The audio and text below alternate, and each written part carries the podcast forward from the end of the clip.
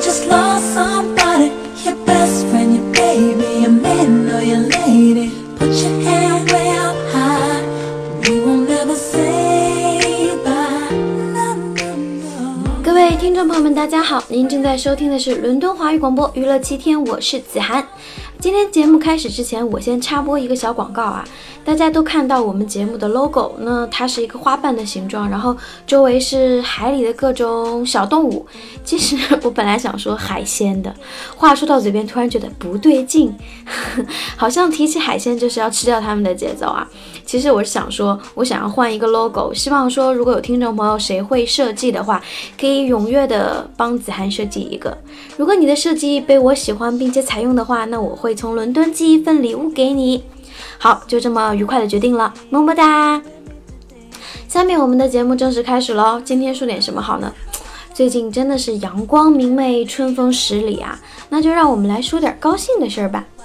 大家都知道，希拉里在四月十二日的时候发布了自己的总统竞选广告，一时间啊，在中国的朋友圈里都热烈的传播开了，大家纷纷都说：“哎呀，这个竞选广告做的真是赞爆了呀！”一顿一顿的夸着夸着夸着，就让希拉里这个女强人重新回到了我们的视线中。我们今天就来说说美国这个女人希拉里吧。算了，谁要说竞选美国总统这么无聊的事情啊？又不能给中国人民涨工资。嗯这期节目我们要说的是一个跟希拉里有点关系的女人。这两个女人呐、一个老的恰到好处，正自信地走向美国的权力之巅；一个美的恰是时候，风韵正是全球大众杀伤力的最高峰值。不是对手胜似对手，不是战友却超越了战友，他就是莱文斯基。莱文斯基好像明显的有趣多了，而且三观跟我们的节目差不多啊。我们今天就来说说他吧。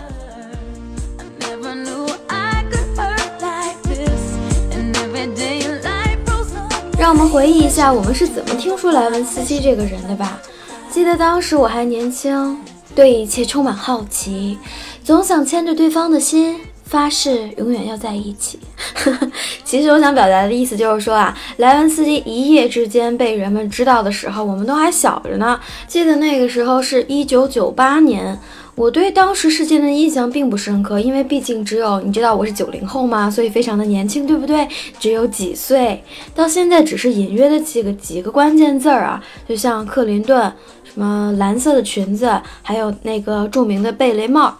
接下来呢，就是大片大把报道。我记得当时是说，第一夫人希拉里是如何的大方得体，然后什么宽容了自己的丈夫啊，不拉不拉不拉不拉。然后又是莱文斯基的事儿，就是对希拉里就是一顿夸，对莱文斯基就是各种骂声。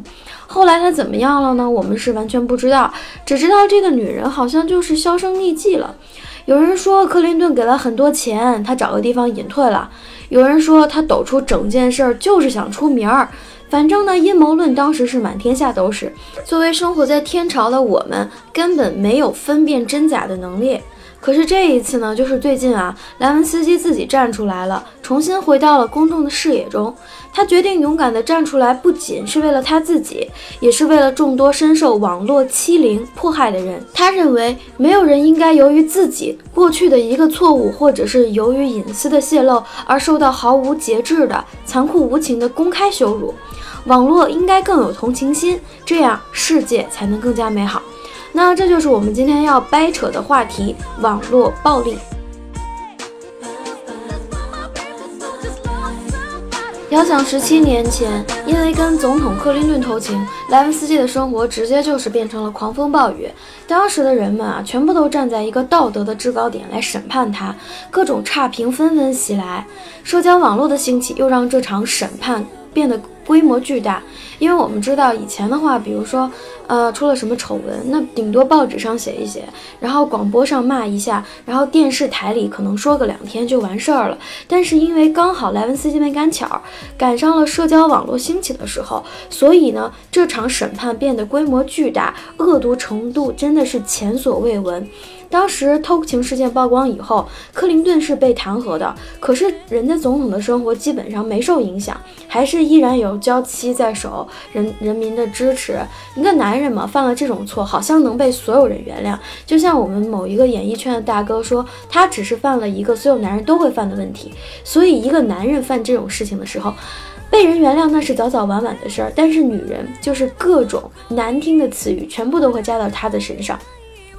我们真的无法想象当时莱文斯基遭受着怎样的一种灭顶之灾。当时的他几乎无法在美国生活，而不得不选择背井离乡。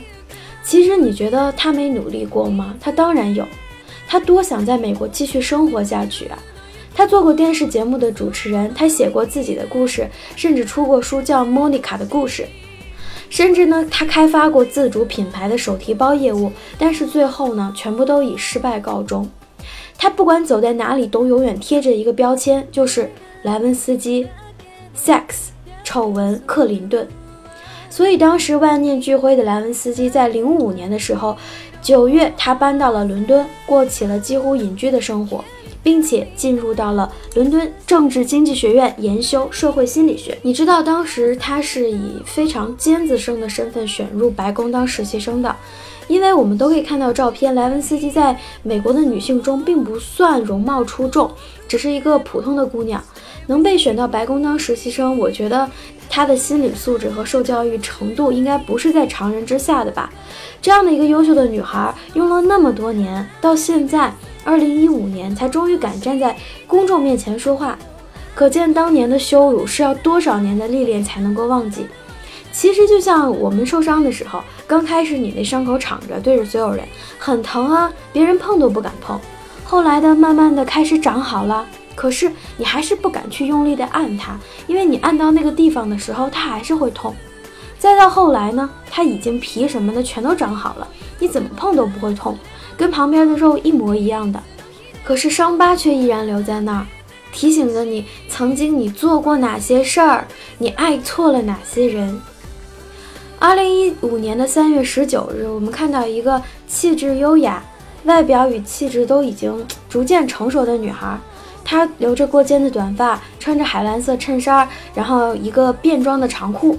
她四十二岁，她站在 TED 那里发表自己的演讲，题目是“网络欺凌：想象活在别人的新闻头条里”。在视频中，她自信，她沉稳，妙语连珠，而且非常敢于调侃自己。更以互联网第一位受欺凌的迫害者，为所有在这个时代的弱者代言。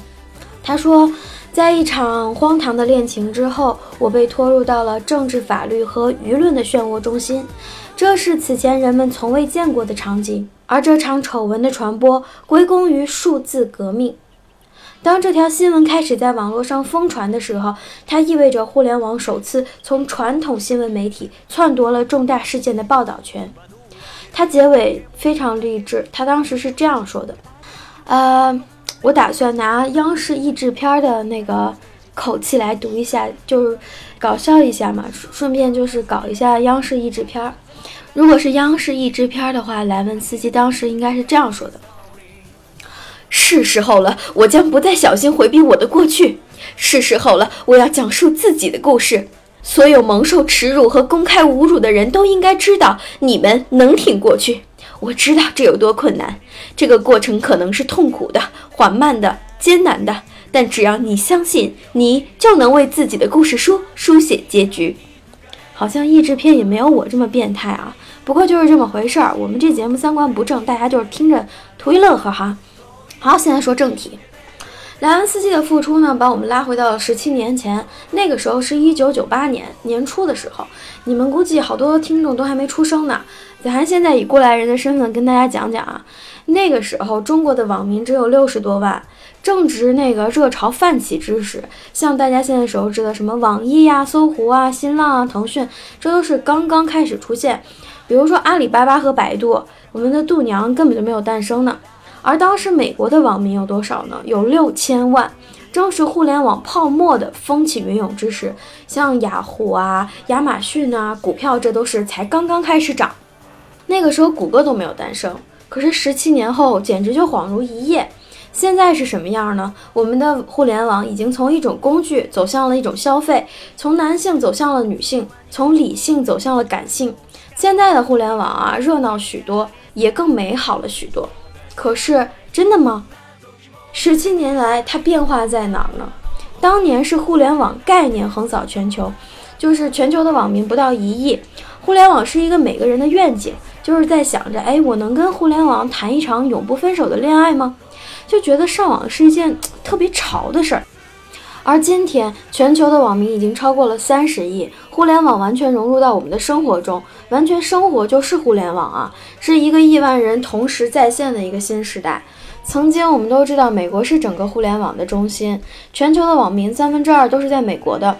中国当时的网民数量只有美国的百分之一，是世界的千分之一。而现在呢，中国的网民已经有六点五亿了，占了全球的百分之二十二。美国的网民有多少呢？只有二点八亿，全球的占比已经跌破了百分之十，真的是今非昔比了。从我们最近火的一个概念“亚投行”就能看出这个变化。中国已经从一个游戏的 follower，一个玩家，变成了制作游戏的大佬，真的是国民实力增强了不少啊！但是我们今天都不是聊这些政治啊、什么经济啊的话题，因为这些完全也不是我感兴趣的部分嘛。我们当然是来看戏的啦！两个女人一台戏，政治丑闻、权力、性爱、阴谋、爱情，女总统、万人迷。这场大戏谁不爱看呀？你们啊，各位看官就赶紧选一个舒服的座位坐好了，坐等更新吧。可是我们今天不讨论这两个女人之间的事儿，我们要讨论的是她们背后的一个概念，就是网络暴力。而且网络暴力啊，不仅仅是发生在这些名人身上，它也发生在我们周围。那我们稍事休息一下，下半场继续跟大家说道说道。徘徊着的。在路上的，你要走吗？Via Via，易碎的骄傲着，那也曾是我的模样，沸腾着的，不安着的。去哪？Via Via，谜样的，沉着的，故事你真的在听吗？我曾经跨过山和大海，也穿过人山人海，我曾经拥有这一切。转眼都飘散如烟。我曾经失落失望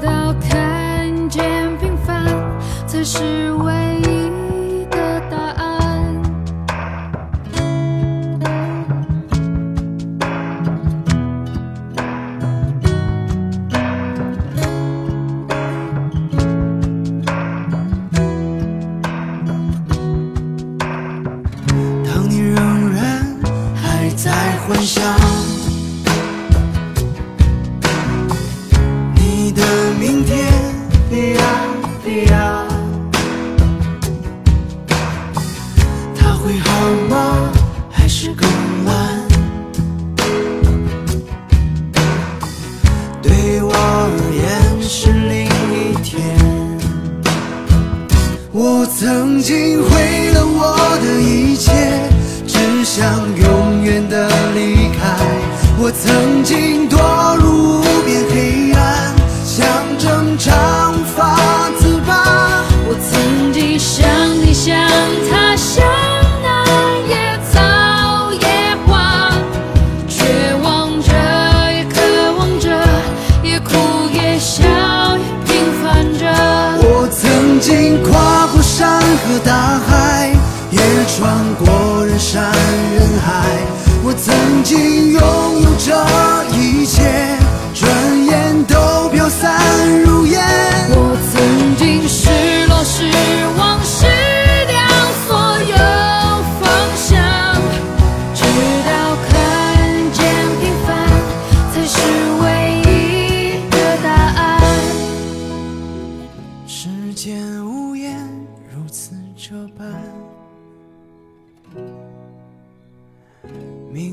明天已在眼前。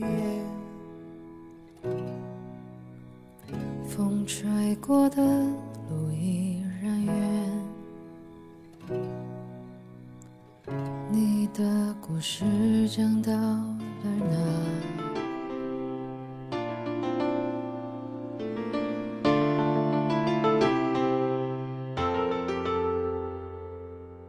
各位听众朋友们，大家好，您正在收听的是伦敦华语广播娱乐七天，我是子涵。我们今天聊到的话题是网络暴力。下面我们来说说发生在我们身边的事儿啊。什么是网络暴力呢？我们就 Google 了一下，它的概念是：网络暴力是一种暴力形式，它是一类在网上发表具有伤害性、侮辱性和煽动性的言论、图片、视频的行为现象，人们习惯称之为网络暴力。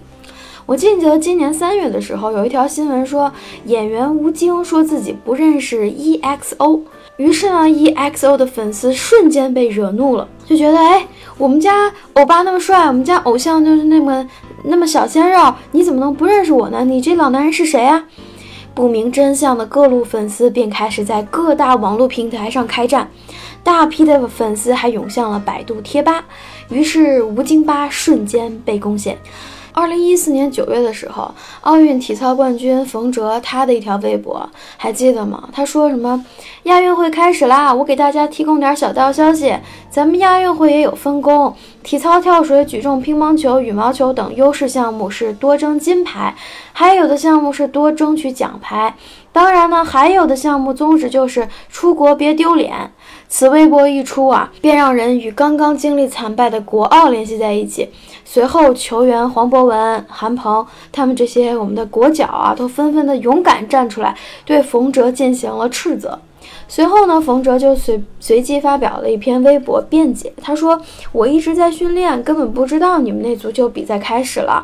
我所说的丢脸啊，就是说比赛的风气和兴奋剂的事儿。”我们暂且先不论冯喆的意思是不是有意讽刺国奥，亦或这只是一个巧合。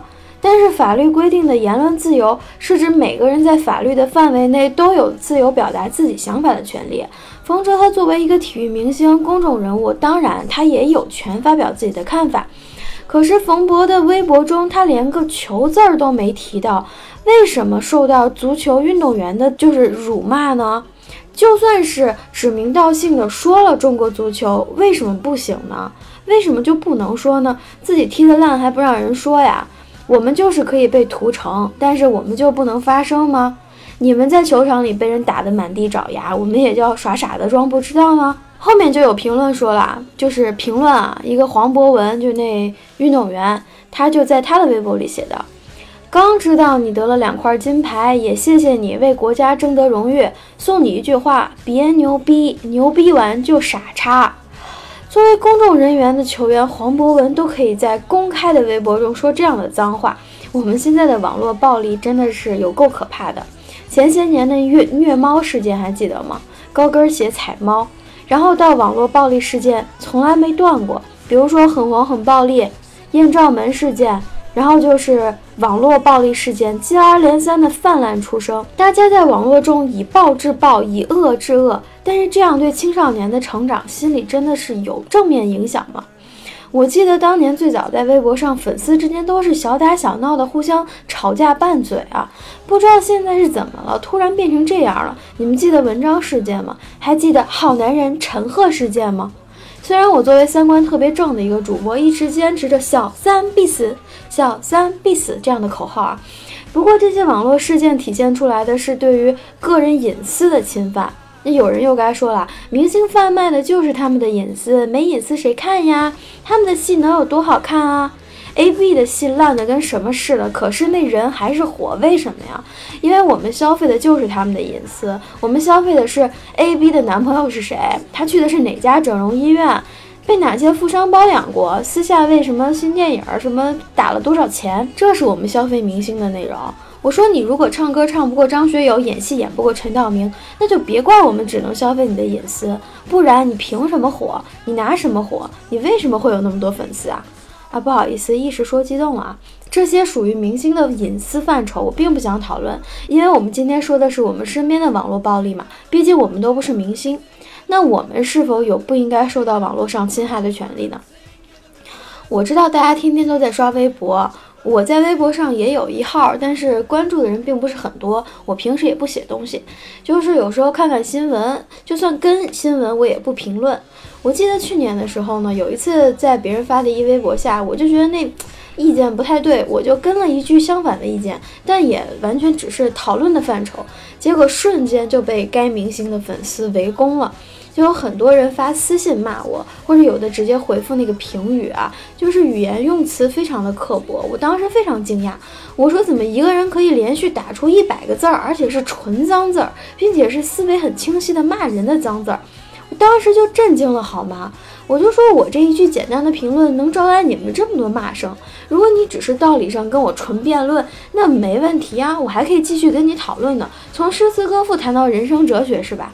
但是你只要开始夹杂《三字经》，那我就谢谢您嘞，拜拜。跟这样素质的人确实是说多了无益，反正我也不是救世主啊，我也没打算拯救您的观点，是吧？所以现在我呢就特别少评论，有时候想写点什么吧，也是 输入进去，然后就删掉了，就是这样要忍住。你说你何必呢？我花三十秒写好一句评论，结果可能用一整天或者好几天的时间去忍受持不同意见的人，还有各种人的粉丝发来的谩骂声，自己看着又添堵，真是何必呢？有些朋友的心理素质特别好，你骂过来，我不但不生气，我还能继续骂回去，我知道把你骂得走投无路。我特佩服那样的人，他们的语言基本功特扎实，逻辑清晰，网络用语非常熟练。更重要的是，他们遇事儿不往心里去，这一点我目前做不到。我也不确定我以后是不是想变成那样。有时候呢，一条微博，比如说什么哪个女孩儿。突然需要捐血啦，离近的什么医院的过来捐个血啦，或者是什么几岁的女童生病没钱治了，大家就是捐个款什么的，就是需要急救的人，我们可以为他开道，几个小时之内，可能贫困的孩子就能筹到善款，然后爱心接力棒一棒一棒的传，传的都是正能量。有的时候我觉得网络又离我们很遥远。网上可以有掘地三尺挖你祖坟、人肉搜索你的人，他们可以无凭无据就猜疑指控，花样百出的各种辱骂你、诋毁你，完全不需要为自己的语言负责任。当微博用户超过三亿的时候，网民的聚合性和参与性远远的超过了博客等媒介。互联网形成了一种情绪与与舆论的集散地。哎，我估计这个南方人这句话都没法说全乎。情绪与舆论的集散地，它能很快的，就是哗的一下点燃你的情绪，然后你又把情绪传递给你的那些朋友圈，然后呼呼呼呼，然后这个情绪就被放大，无限的放大，激起了民众的一种更加热烈的情绪。有很多人吧，他们有一腔的道德，他们道德感很强，他们容易义愤填膺，他们很容易一点就着。他们更习惯于做道德的判断，追问是非的真假。他们的情绪很容易被炒作，而且很容易被人操纵。就是很多人啊，就所谓的推手，就会故意编造一种故事，编造一种场景来迷惑这些人。而这些人站在道德的制高点，一看，哎呀，这姑娘太可怜了，然后立马就上捐钱，捐钱，献出爱心，不转不是中国人，打倒日本帝国主义之类的，就开始了。当情绪可以无障碍表达的时候，那你的理性就显得徒劳无力。所谓的监管，你就变成了一个非常非常难的事儿。我记得就在前两天吧，这是真事儿啊！我微博上看到一个不知道什么新闻网转的，就说一个女孩她男朋友得了白血病。然后就需要二十五万的做手术的费，然后这个女孩吧就站在街头弄了一张牌，上面写着各种他们家的银行卡账号什么的，站在那儿贩卖自己的拥抱，就是你我可以被你抱一分钟，你给我十块钱，就用这种方法来筹款。当然，呃，我当时没忍住就跟了这条，因为我写的我当时写的原话我忘了，大概内容是，呃。网上新闻这样的，呃，不辨真假的新闻比较多。如果真实新闻是真的话，我觉我建议这个女孩应该找更快来钱的办法，而不是站在这儿只靠十块钱来换一个抱抱。我大概的意思是这样的，然后就被各种骂，大家可以理解吗？就是说，呃，就是有的口吻就很挑衅啦，说你告诉我啊，怎么样赚钱啊？难道卖吗？或者是就是各种嘲讽的口气，你懂吗？就是买股票吗？还是怎么怎么样？就是就会遇遇到一些对这条新闻非常正面支持的人对我的一个攻击。可是你说我也并不是说他这样不好，是吧？我只是给这姑娘说，你要是真的缺二十五万，光靠十磅、十块钱、十块钱的这样的拥抱，那那是非常慢的。我觉得我我好像也没说错什么呀。可是就被各种义愤填膺的人们骂，觉得好像，哎呀，为什么那么没有爱心呀？你告诉我一个姑娘她能怎么样啊？之类之类的。可能大家相处的那个环境不同，然后你你或者是身边有同样的真人真事儿，你就会觉得我特别没爱心。可是不影响我捐钱啊！我不明白就是为什么会突然被人骂。我当时就给那些粉丝们回过两条，我就说。呃，我这个人呢，懒得争论，不喜欢跟人辩论，所以说您说什么就是什么呗，就是这样，就以为事儿完了，但是没有，真的就有很多人发私信，然后就开始三字经，哎，这这这也太多了，还好我心里有个建设，我遇到这种就直接删掉了，觉得我也没必要跟你跟你吵，毕竟我也不是什么名人是吧？我也没有一群粉丝帮我回骂。呃，我就觉得我的那些粉丝你们都在哪呢？该帮忙时候不帮忙是吧？不好意思，插了一句啊。我们接下来再讲一个故事吧，这都是好几年前的了，不断的有人拿出来说，说啊，山东女子卖淫助学三百三百贫困儿童，爱心感动无数人。就说什么山东呃沂水县泉庄乡郭家村啊，这么详细，有一个卖淫的女生，她十年来资助了从小学到大学一共三百多贫困学生。这条微博呢，其实搜狐早就查证了，纯属造谣。所谓的卖淫助学事件子虚乌有。辟谣的日期是在两年前还是三年前？可是这条新闻实际上是零七年的新闻，而且这个网帖一度登上了各大论坛的首页，转载网站多达两百多家。竟然五年、六年、七年过去了，还有人在谎话重提。一旦新闻这种出现，你说它是真的是假的呢？一个卖淫的女子，她赞助了三百贫童，我应该说，我应该说随喜你，我还是应该说。感谢你，还是还是真的感动无数人。我真的不知道这一条假新闻让我应该从什么环节去理解，就跟我刚才说的那个十块钱一个拥抱一样。我如果当它是一条真新闻，我在那边继续删，再转载微博说，哎呀好可怜，大家都给这个人捐捐捐，好吗？你就贩卖你的爱心给这个姑娘，不多说，我打五十块钱到她的账上，因为五十块钱也影响不了你的生活，但也许真的能帮助到一个人。然后两年后证实它是假的，虽然是。五十块钱，但是你不觉得自己的爱心被人利用了吗？可是如果他是真的，你又真的能帮助他。所以在现在，我觉得在网络社会，你你面对的一个关口就是你的同情心是有，你的爱心是有，但是你不知道该给谁，你不知道给的对不对，很有可能就是别人在利用你的同情心，利用你的爱心骗你这点钱。当我们被骗一次、两次、三次之后，你确定你还能四五六次继续给这些人捐款吗？当街上有一个乞丐，你给他，你给他五块钱、十块钱，帮他买一个馒头、买一个肉夹馍，他很乐的时候，你觉得你做了一件好事。可是当现在社会乞丐已经能在北京买两套房了，而你还在租房的时候，你想到你曾经捐款给那些乞丐的时候，你不觉得，你就觉得，哎呀，为什么呀？我怎么就没去当这个表演艺术家这么一个有前途的职业，是吧？所以我们的爱心到底该不该给？到底给了有没有用呢？哎呀，这好像又跑题了，这又成了另外一个爱心的问题啊。我们今天讲的是网络暴力嘛，就说网络上你对别人发出去的一个差评、一个攻击，能有多伤害人？当我们用键盘打字的时候，我们就变得比较胆大了。也许在现实中，你是一个身材矮矮小小、瘦瘦弱弱，然后性格内向，连说话都不敢大声说的人。你不用跟别人眼睛对视，你只要坐在你的电脑前，你只要用你的手指打字，你就变成了另外一个人。你完全模糊了你的搞笑和你的残忍之间的界限，让你非常容易释放出你人性丑恶的一面。所以，越来越多的人沉迷在网络中那种匿名、那种匿名发言的快感中。当人们打着道德的旗号大行其道的时候，我真的想问你们：正义到底是什么？一个人应当为羞辱付出多大的代价？大家是否还记得陈凯歌导演过一个电影叫做《搜索》？故事讲述的是被查出身患癌症的女主角叫叶兰秋，她因为在公交车上没有给老人让座，结果遭到了媒体的疯狂炒作和网友的人肉搜索。在这场铺天盖地的舆论风暴冲击下，她最终选择了以死解脱。在网络时代，咱们每个人手中都有一把无形的枪。自己拿着自己的道德标准，以为自己做的事情就是惩恶扬善。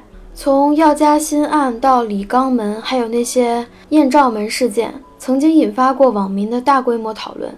其实，在李刚门那件事情传出了一句话，到现在都适用，就是“我爸是李刚”。可是后来我有看到一个帖子说，李刚有前句话和半句话在后面，为什么大家只选中间那一句吗？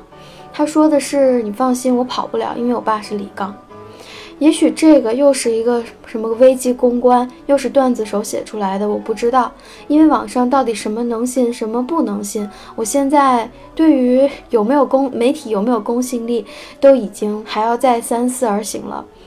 出于商业目的，网站往往就会放出一些话题，然后买一些关键词来操纵这些，当成幕后的推手。他们为的就是提高网站的知名度，并且吸引广告。在网上，你也许会像叶兰秋一样，在某个特定的环境下，不经意之间，你的一言一行就会被大家放大和扭曲，成为别人消遣的对象。有一个网友总结网络暴力，总结得很经典。他说：“网络暴力就是以真假难辨的事实行道德判断之高标，据匿名不负责之群众报普通人之隐私。”洛杉矶有一个危机管理顾问乔纳森·伯恩斯坦，他也说过一句话，他说：“总有一种。”这样的人，他们存在的目的就是给他人带来痛苦。如果看到别人尴尬之事，就想搞得人尽皆知，并以此为荣。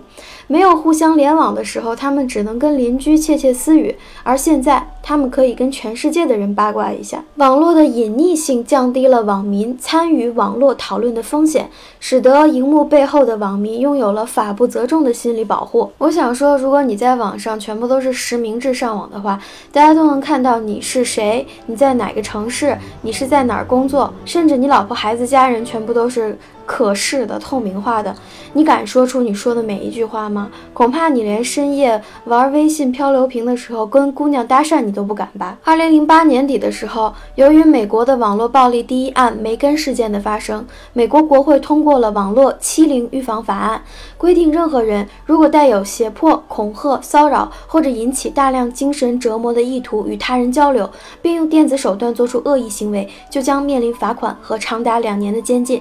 而韩。中国的刑法也作出规定，在网上用暴力、恶意恐吓或损毁个人名誉，最高可以判处七年有期徒刑、思密达。大家有没有想过，为什么中国的网络暴力特别严重呢？一个是因为我们中国自古有一种传统，就是对他人的事情进行指指点点，是长辈就可以指点小辈，平辈比你学习好的就能指使学习差的，我官儿比你大的就能指使比你官儿小的，甚至就是对一个陌生人，你都可以说，哎，你今天衣服怎么这么穿？你怎么找了一个这样的男朋友？在国外，人人都是平等的。有一句话是：你不要去评价别人，因为你没有资格。每个人都有做错事的时候，话说不对，衣服穿不对的时候。如果你拿你的标准去评价别人，那是不公平的。所以，don't judge，这句话很重要。我觉得中国人除了看客心理以外，还有一种心理就是看热闹不嫌事儿大。经常发生一件事儿以后，经常看见一个帖子的一楼和二楼就会会说沙发，第二楼会说。搬凳子，前排占位，啊，就是就是这样的事情，你知道吗？让人啼笑皆非。当然，我也是中国人了，我很明白大家有时候只是想俏皮一下，但是不要不分内容的发这种情况。有很多人在朋友圈里发自己受伤了，或者是看到一个比较惨绝人寰的事情，他们会拍下来，底下就会有呼泱泱一片点赞的。通常这个时候，PO 主就会说，点赞的人到底什么心理啊？其实，在网络上，朋友圈点赞只是表示朕已阅。我明白这个，只是有的时候大家无时无刻的娱乐精神，可能会真的伤害到别人纯洁幼小的心灵。我想说一句不该说的话，在当时艳照门发生的时候，我并没有像大众一样觉得，呃，陈老师就是罪该万死，他伤害了多少多少明星。我觉得他。他拍那些照片只是纯粹的他自己私人和其他的女性之间的一些互动，并没有伤害到任何人，他也没有拿出这些照片晒在网络上。不是他主动拿出来的，这些都属于他的个人隐私。当他的个人隐私被侵犯的时候，所有人是站出来指责他、骂他，逼迫他在公众场所跟大家道歉。可是为什么要道歉呢？这件事情的前提就是他的隐私被人侵犯了，难道他不是受害者吗？我记得当时我还年轻。当我把这个想法，当我把这个想法刚刚跟我妈提了两句的时候，就被无情的制止了。然后我妈当时我还记得，她特别特别恨的，咬牙切齿的跟我说，像陈冠希这种，呃，人渣或者败类根本就不值得被原谅。我的思想就说我，我的思想是非常错误的，非常可怕的，不允许再有这样的思想。这就是一个典型的中国家庭式教育。当孩子有不一样的想法，想要表达自己的声音的时候，就是“我是你妈，你必须听我的”这样的一句话盖过了所有的声音，所以你所有的想法都会被扼杀在萌芽状态。到现在过去了这么多年，提起陈老师的时候，同龄人当然是脸上会泛起一圈红晕，然后就你知道，就是那种有一点点还是在看热闹的心态了。但是真的很少人像我这样觉得，陈冠希也是被侵犯的受害者。为什么要他道歉？他只是跟一些女明星，或者是曾经是他的有暧昧、有好感的女生，就是拍一些拍一些所谓的不雅照，跟我们普通人出去找的 one night stand，或者是你去玩一些什么，呃，社交网络上、社交软件上面的一些。比较比较桃色的一些色情的图片什么的没什么差别，为什么他就要站出来受受指责呢？今天的节目其实我只是想说，当你不经过大脑的考虑就在网上任意的发出你的可能比较偏激的观点的时候，在受力的那方一定会有人遭到伤害。也许不是肢体上的，但是精神上的折磨比身体上的折磨还是更难过。尤其是当呼泱泱的几十万、几百万的人全部都留言去骂那个男生或者那个女生的时候，那种精神状态，我觉得是崩溃的。可能就算你不打开网络看。周围的人在跟你说话的时候，你都会觉得他们用异样的眼光看着你，这种感觉非常的不好。我一直选择的是一个逃避心理，就是我不主动去惹别人，别人也别来惹我。如果我的节目下面有一些评论是负面的，就觉得之前我有一期节目叫做聊一聊你身边装逼的朋友，那期节目也就是一个轻松的聊天儿，但是我刚刚发到一个平台上的时候，底下大概跟帖有很多，全部都是在说。啊，主播，我觉得你就是最装逼的人啊，怎样怎样的，就是一些特别尖酸刻薄的话。然后我当时真的是不知道要怎么回，然后我就选择了不回。后来一夜之间，那些骂我的人全部都不见了，大概就是一个网络平台的一个监管肃清了这些。其实我是想要听到不同的声音，我想听到听众朋友们对节目的反馈，就说你觉得哪些地方可以改进啊？或者是哪个音乐不好听啊，或者是你啰嗦太多了，你可以少说点话吗之类的。但是。如果一上来就是三字经的谩骂的话，我觉得这种人你最好不要来听我的节目。你可以选择比较适合你的段位的节目去听，那样会大家都比较舒服。最近我就在想网络暴力的问题，我觉得每一个人都是受害者，因为你说的每一句话都会被别人看到，被别人看到的同时，就有可能被当成那个枪的靶子使。你知道有很多五毛被别人利用了还不知道，偏偏要自带干粮当自干五。还有人就觉得这样也挺好的，我觉得大家都好好想想吧，伤害别人到底是一件多么愉快的事情。有一天，当你被别人深深的伤害的时候，我觉得你是。会需要想想的。今天的事情说的非常的严肃啊，我就觉得完全已经偏离了我们节目的主题风格了，那就不往下继续讨论了。我觉得大家都可以反思一下自己做过的事、说过的话。有人说，如果你把你的人生每一天都当做最后一天来活，你就会发现你做了很多有意义的事情。那么，请把你说的每一句在网上说的话都当做是实名制的，看看你是否还敢说得出口。不好意思，今天的节目是有点沉重了，我觉得是一个值得深省的问题。那今天就到这里结束吧，我们伦敦晚安，北京早安，大家记得帮我设计 logo 啊，然后私信联系我，就这样了，么么哒。